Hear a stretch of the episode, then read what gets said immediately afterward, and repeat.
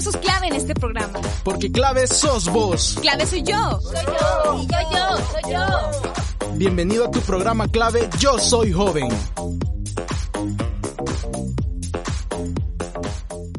Hola, hola, ¿cómo están chicos y chicas? Sean bienvenidos y bienvenidas a otro programa de clave Yo Soy Joven. Yo soy Rodolfo Salgado y estoy muy feliz de saludarlos una vez más en otro programa. Ya me hacía falta estar con ustedes, bueno, dos programas prácticamente seguidos, dos semanas seguidas, aquí con ustedes compartiendo una conducción. En nombre de este colectivo les deseamos que estén teniendo un muy buen inicio de este año 2021 y que, bueno, estén ahí con sus metas, con sus propósitos, ahí dándole con todo para sacarlos adelante. Un saludo a los que nos escuchan por radio YSUS y un saludo también a los que nos escuchan por medio de Spotify. Es, como les dije, un placer que estén con nosotros y nos alegra mucho que estemos en un nuevo programa para aprender juntos. Ya saben que también nosotros aprendemos investigando, aprendemos haciendo el programa y ustedes aprenden con lo que nosotros les llevamos.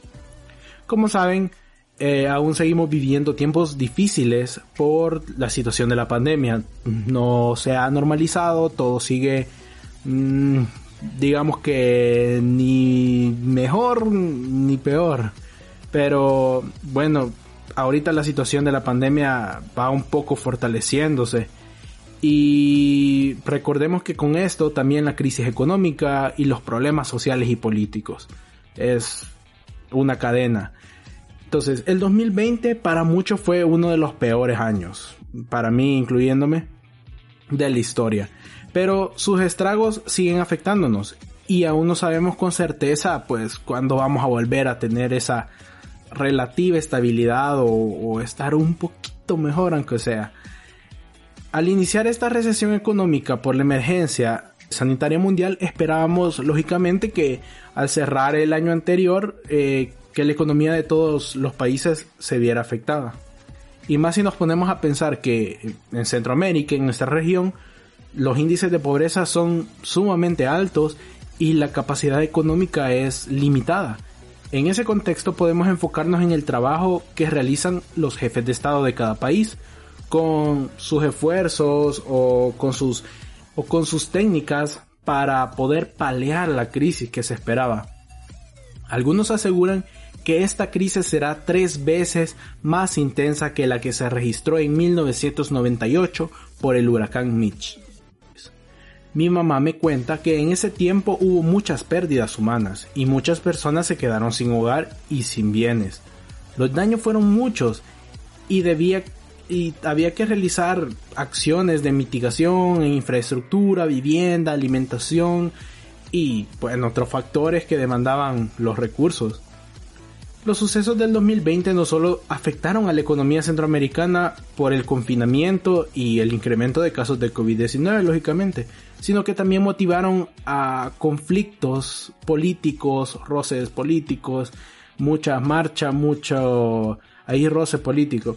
Sin duda han sido situaciones difíciles, que siguen teniendo repercusiones hasta estos días, haya pasado un año, y otros tantos conflictos que afectan el desarrollo social y económico de nuestros países, que no específicamente son la pandemia, sino que problemas que acarreamos desde hace muchísimos años. Esta es una introducción al tema de hoy que está muy interesante. Así que sin nada más que decir, damos paso a la sección para que nos den toda esa valiosa información sobre la actualidad en Centroamérica.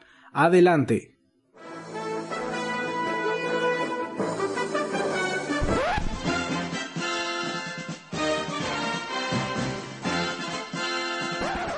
Les pido un respeto respetuoso. Yo he hablado con más de mil alcaldes. Esta servidora jamás manejará durante conduce un carro. Porque el dinero alcanza cuando nadie roba. Y todo esto de Choto. Bienvenido a tu sección de política. Buenas tardes chicos y chicas, espero que se encuentren muy bien, sean bienvenidos y bienvenidas a este espacio donde vamos a compartir un tema súper interesante que hemos preparado con mucho cariño. Mi nombre es César Marroquín y sí, yo sé que me han escuchado en la sección de economía, pero hoy estoy acá en política para seguir compartiendo con ustedes. Para mí es un verdadero placer aprender juntos.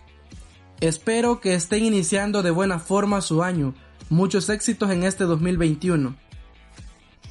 Y bueno, pónganse cómodos y cómodas para disfrutar de esta bonita sección. Así que sin más rodeos, comencemos. Este día les traemos un tema muy interesante por el contexto en el que estamos viviendo vamos a hablar de la situación actual de Centroamérica. Vamos a hacer un recorrido por los hechos más recientes que han marcado a cada país en este tiempo de pandemia. Como sabemos, estamos viviendo la crisis económica, social y sanitaria más grande de los últimos años. Desde que todo esto comenzó, Hemos pasado por un confinamiento, por medidas drásticas y ahora también nos enfrentamos a una obligada nueva normalidad que incluso algunos pues todavía no nos hemos acostumbrado. Y es que toda esta situación ha causado diferencias en los conflictos internos de cada país. Y es que las diferencias políticas suelen ser muy comunes, o sea, son normales en una democracia funcional. Pero cuando estos conflictos suben de mayor grado, pueden ocasionar una crisis política que afecta de forma directa y también de forma indirecta la estabilidad social y económica de un país. Por ejemplo, existen diferentes situaciones externas que pueden ocasionar una crisis político-social, como la influencia de otro país en los proyectos de ley, la situación económica mundial, eh, los desastres naturales que recientemente nosotros también vimos en nuestra región eh, desastres naturales o también la emergencia sanitaria como la que estamos viviendo en este momento. Por eso, la pandemia puede significar décadas y décadas de retraso en el desarrollo humano. Esto lo dice la Organización Mundial de la Salud y también otras instituciones que estudian el desarrollo humano de cada país. Esto de una u otra manera puede ser más complicado en los países en vías de desarrollo como los países de nuestra región e incluso nuestro país. Es decir, que toda esta situación tendrá un impacto negativo en la reducción de la pobreza y el crecimiento económico de los países centroamericanos, como ya lo decíamos. En nuestro país, por ejemplo, se espera que el Producto Interno Bruto, que es el dinero total que tiene el país, se contraiga un 8.7% según el Banco Mundial. Todo esto debido a la disminución de la actividad económica, una menor demanda agregada de los mercados internacionales y también la reducción de las remesas que en nuestro país principalmente vienen desde Estados Unidos. Aún así, el Banco Mundial espera que el crecimiento económico sea de un 4.9% en 2021, Toda esta situación ha sido motivo de enfrentamientos políticos entre el Poder Ejecutivo y la Asamblea Legislativa, inclusive con el mismo órgano judicial que pudimos ver el año pasado y también este año.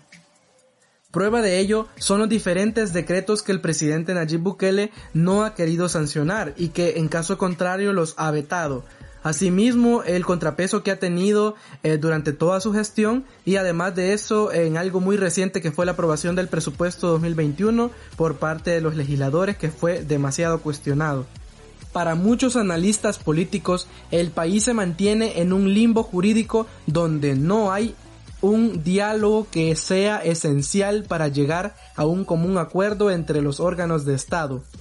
Es por eso que algunos críticos y analistas políticos califican la forma de gobernar del presidente como una administración autoritaria, además de otros conflictos que se deben a los casos por presunta corrupción entre los funcionarios de gobierno que han sido revelados por los medios de comunicación.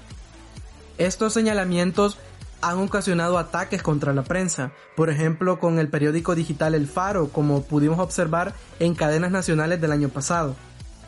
Por ahora, en medio de una situación tan delicada que en mi parecer afecta y limita el trabajo periodístico, el país se prepara para los comicios de las próximas elecciones, para elegir a consejos municipales, asamblea legislativa y el Parlamento centroamericano, que serán pieza clave para el gobierno actual.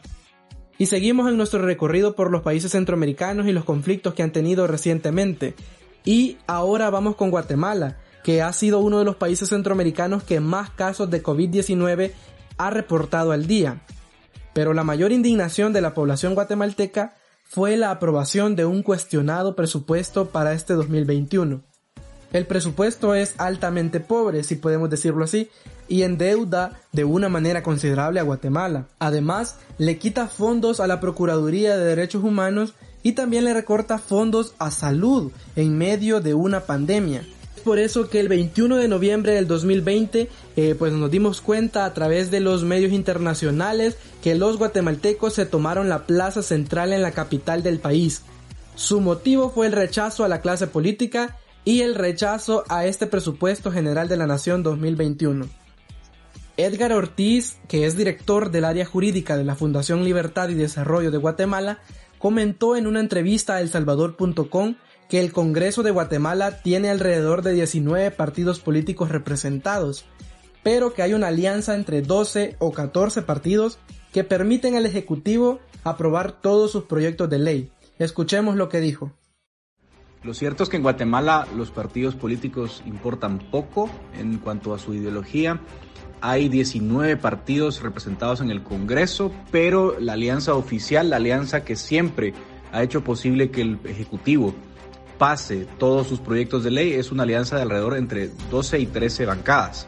Ahí hay entre 90 y 110 diputados, la mayoría para aprobar, eh, la mayoría simple en Guatemala son 81 votos y la calificada 110. Este fue el motivo que desató el descontento de la población y se lograron escuchar por medio de protestas masivas que terminaron en disturbios, en represión por parte de la Policía Nacional y el incendio de una parte del Congreso por los manifestantes. Aunque el presupuesto fue cancelado días después de aprobado, Guatemala se mantiene en una recesión social que hace presión sobre los principales políticos y dirigentes del país. Ahora seguimos con Honduras. En Honduras se espera que el Producto Interno Bruto se contraiga un 7.1% según datos del Banco Mundial, debido pues a obviamente la caída más pronunciada de lo esperado en el comercio a causa de la pandemia, la inversión y el consumo en medio de la desaceleración mundial y de las prolongadas medidas de contención. Se espera que las pérdidas de empleo e ingresos afecten a los pobres, los vulnerables y a la clase media. Honduras es uno de los países más pobres del continente, según los datos de la Comisión Económica para América Latina y el Caribe CEPAL. Cuenta con aproximadamente 40% de su población en situación de pobreza extrema y el 67.4% en pobreza relativa, concentrada especialmente en el área rural, donde el 73.5% de los hogares viven en condiciones de pobreza. Honduras se suma a la lista de países que más personas emigran a Estados Unidos en busca de una mejor vida. Y nosotros hemos sido testigos de esto a través de los medios internacionales en donde podemos ver esta gran cantidad de migrantes que hacen caravanas rumbo a Estados Unidos. Y es que sumado a los problemas económicos del país, también hay algo muy delicado en esta nación, y es que el país es conducido por un líder político que presuntamente está ligado al narcotráfico, que según la revista Nueva Sociedad se apoya de los militares para mantenerse en el poder. El presidente de Honduras es Juan Orlando Hernández, que ganó las polémicas y poco transparentes elecciones presidenciales en el 2017, que le permitió mantenerse en el poder por cuatro años más, porque él ya había ganado las elecciones en el 2013 y en el 2017 buscó la reelección aun cuando la constitución hondureña lo impide. Desde entonces los pobladores hondureños han vivido en descontento y se han manifestado en reiteradas ocasiones. Además, hace algunos días los medios de comunicación internacionales dieron a conocer la noticia que fiscales federales de Estados Unidos presentaron documentos en un tribunal de Nueva York que indican que el presidente de Honduras, Juan Orlando Hernández, presuntamente se lucró al trabajar para introducir cocaína a Estados Unidos junto a un supuesto narcotraficante. De acuerdo con los documentos, lo que dicen los documentos es que el presidente de Honduras incluso prometió proteger a este presunto narcotraficante entre un posible arresto o también una extradición. Dicho señalamiento es calificado como falso por parte de la presidencia de Honduras. La nación hondureña también está a las puertas de las próximas elecciones generales, que se celebrarán en noviembre del 2021, en donde podrán elegir a su próximo presidente de la República y vicepresidente. Seguimos en nuestro recorrido y ahora nos centramos específicamente en Nicaragua, en donde se vive una situación similar a la de Honduras, ya que el presidente Daniel Ortega se encuentra en su tercer periodo en el poder, el cual pues culmina el próximo año, 2022. Según el Banco Mundial, Nicaragua es uno de los países menos desarrollados de América Latina, donde el acceso a los servicios básicos es un desafío constante para los nicaragüenses. El mismo Banco Mundial, en un boletín sobre el panorama general de Nicaragua, espera que la pandemia, sumada a los problemas sociales y económicos, amenacen el plan de reducción de pobreza que se dio en el 2005.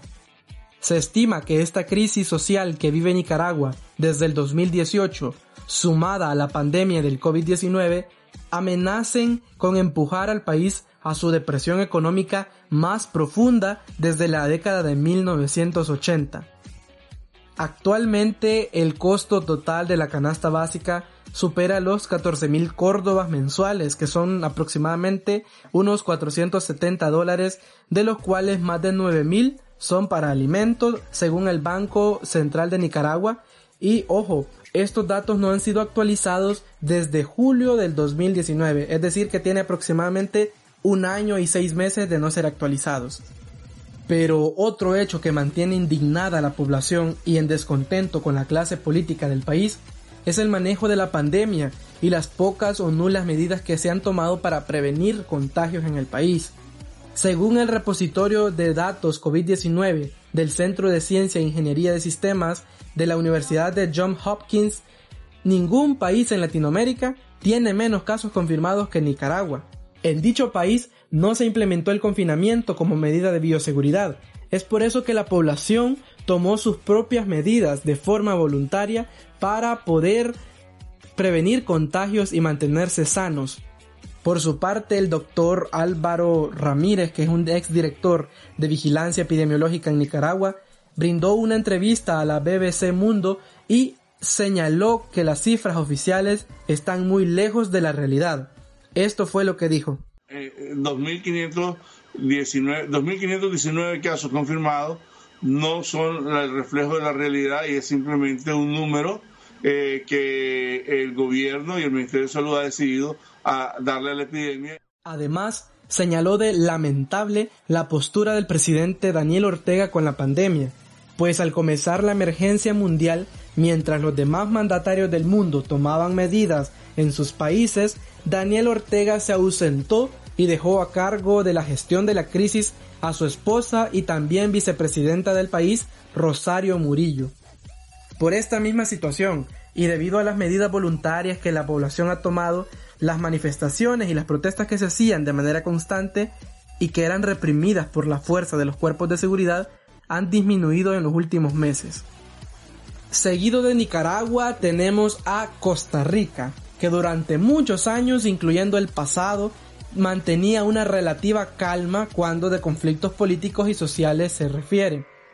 Y es que algunos medios y personajes estudiosos de los índices de desarrollo humano señalan y califican a Costa Rica como el país ejemplo de estabilidad y la justicia social de Centroamérica. Obviamente considerando que es un país de ingresos medio alto, Costa Rica pues también ha experimentado un crecimiento económico sostenido en los últimos 25 años. Esto lo dice el Banco Mundial. Y estas afirmaciones fueron también cuestionadas entre septiembre y octubre del año anterior. El año pasado hubo una protesta y bloqueo de decenas de carreteras y puestos fronterizos estratégicos para el país, en los que cada día participaba cientos y miles de personas. Pero la pregunta es ¿por qué protestaban? Y es que las causas de estas fueron las intenciones del gobierno de negociar un préstamo con el Fondo Monetario Internacional para enfrentar la crisis económica causada por la pandemia y apoyar a los micro y medianos empresarios, pero que traería consigo también subir los impuestos.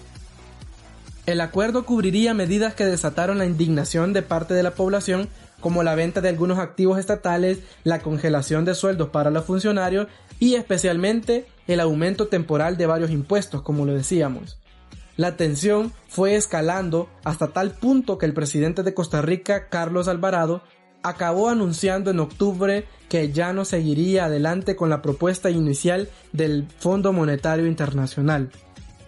La economía de Costa Rica cerró el año 2020 con un déficit fiscal cercano al 10% del Producto Interno Bruto, según el gobierno.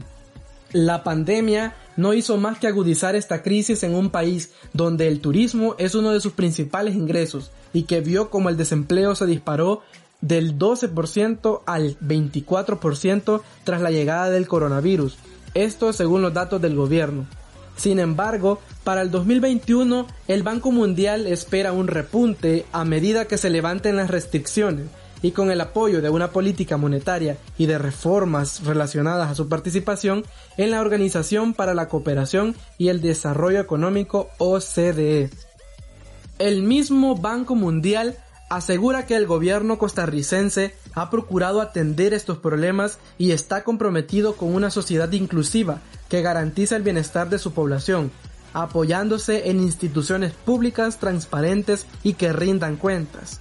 Y ahora hablando de Panamá, para Panamá el panorama del Banco Mundial fue que el crecimiento en el 2020 se contrajo de forma significativa y afectó las principales áreas laborales como los servicios, y construcción. Antes del impacto de la pandemia, Panamá se encontraba entre las economías de más rápido crecimiento mundial. Panamá tenía un promedio anual de 4.6% en los últimos 5 años, según el Banco Interamericano de Desarrollo.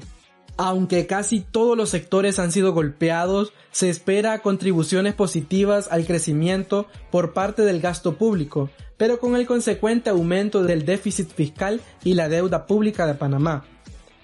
El Banco Mundial prevé esperanzas de recuperación para el 2021 impulsada por una mejora de los flujos comerciales, la recuperación de los sectores de transporte, la logística y otros sectores asociados al canal, así como repuntes en los sectores de la minería y de la construcción, junto a mejoras de consumo interno y de inversiones. Hablando de materia política de Panamá, el presidente Laurentino Cortizo estaba envuelto en presuntos actos de corrupción que amenazaban la gobernabilidad del país según los medios nacionales. Sin embargo, desde esas escandalosas afirmaciones no se ha seguido una investigación que las descarte. Para algunos críticos políticos, la pandemia dejó al descubierto la desigualdad económica y social que vive Panamá. Para Enoch Adams, el ex coordinador académico de la Facultad Latinoamericana de Ciencias Sociales de la Flasco, la pandemia ha superado a Cortizo y ha dejado el desnudo la vulnerabilidad de la sociedad panameña por un sistema económico que profundiza la desigualdad. Esas fueron sus palabras. Y es que en este tipo de tema es importante también que cada uno tome su propia opinión con base a las noticias y los argumentos, por ejemplo, con nuestro contexto en nuestro país. Realmente este tema se hace tan necesario porque es un panorama más general de la situación social, económica y política de nuestro país y también de los países hermanos. Pero, ¿qué creen ustedes que nos pasará este 2021 a nivel social y económico en nuestro país y también en los países centroamericanos? Es algo que debemos pensar y debemos cuestionarnos. Y bueno chicos y chicas, de este tema podemos seguir señalando hechos que han marcado a cada país centroamericano en lo que va de este 2021 y todo lo que fue el año 2020. Ver la situación de otros países es muy importante porque por lo menos a mí me hizo pensar y comparar las medidas que se han tomado en nuestro país con Nicaragua, por ejemplo, que nunca han tenido una cuarentena obligatoria domiciliar. Esperamos que les haya interesado el tema y si es así, les invitamos a que sigan informándose. Es importante conocer lo que sucede en nuestro país y lo que viven las naciones vecinas. Tenemos muchas diferencias pero vivimos problemas similares. La invitación es para que siempre estén atentos y a que cuestionemos todo lo que suceda. Recordemos que podemos hacer mucho si somos una ciudadanía activa y crítica. Y esto ha sido todo por mi parte. De corazón, deseo que el 2021 sea de mucho éxito. Yo soy César Marroquín y para mí ha sido un gusto haber compartido en esta sección de política con ustedes. Cuídense mucho y nos escuchamos hasta la próxima.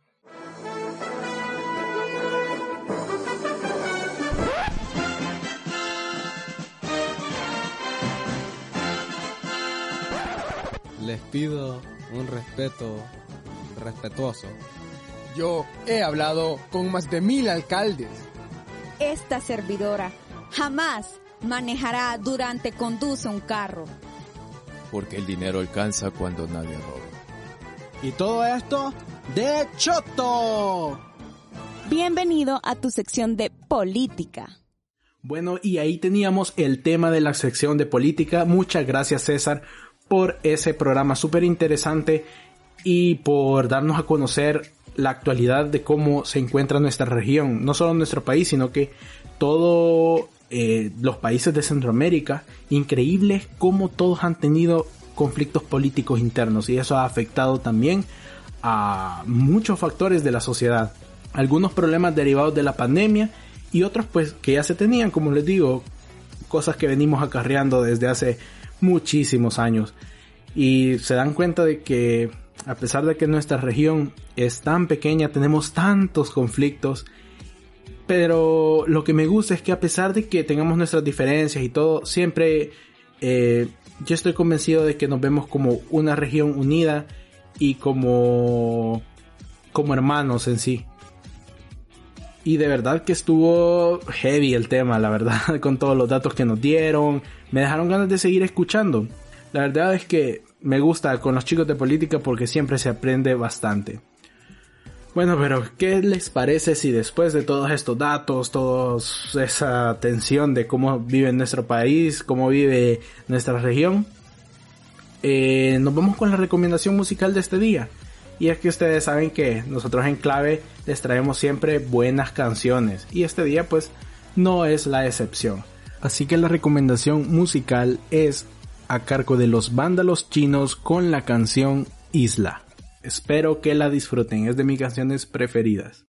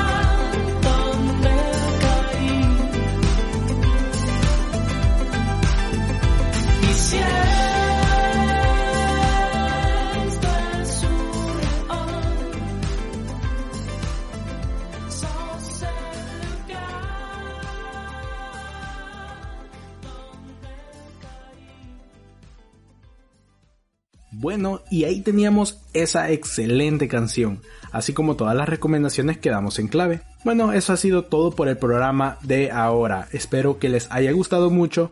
En nombre del colectivo les deseo un feliz fin de semana. Recuerden cuidarse siempre y también recuerden seguirnos en nuestras redes sociales, Facebook e Instagram como clave YSJ. Muy pendientes que traemos cosas nuevas. Nos escuchamos hasta la próxima. Esto fue clave. Yo soy joven. Tú fuiste clave en este programa. Hasta la próxima.